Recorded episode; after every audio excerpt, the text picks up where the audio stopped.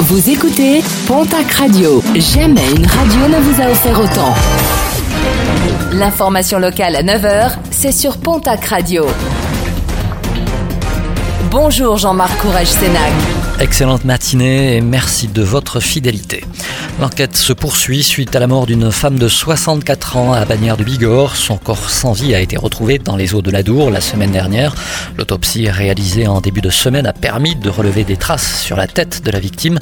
Rien ne permet toutefois de dire si elles sont dues à sa chute ou à un coup intentionnel. L'enquête se poursuit.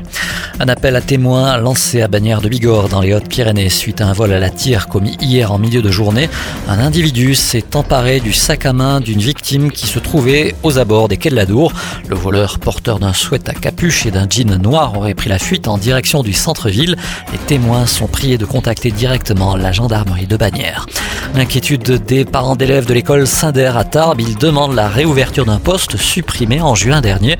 Des parents d'élèves qui craignent des classes surchargées à la rentrée avec 30 à 31 élèves en petite et moyenne section et 27 élèves en grande section. Des parents d'élèves qui invitent l'inspecteur d'académie à effectuer un comptage des élèves demain matin. La préfecture de l'Ariège autorise de nouveau les tirs d'effarouchement sur les ours sur le territoire de la commune du Stou.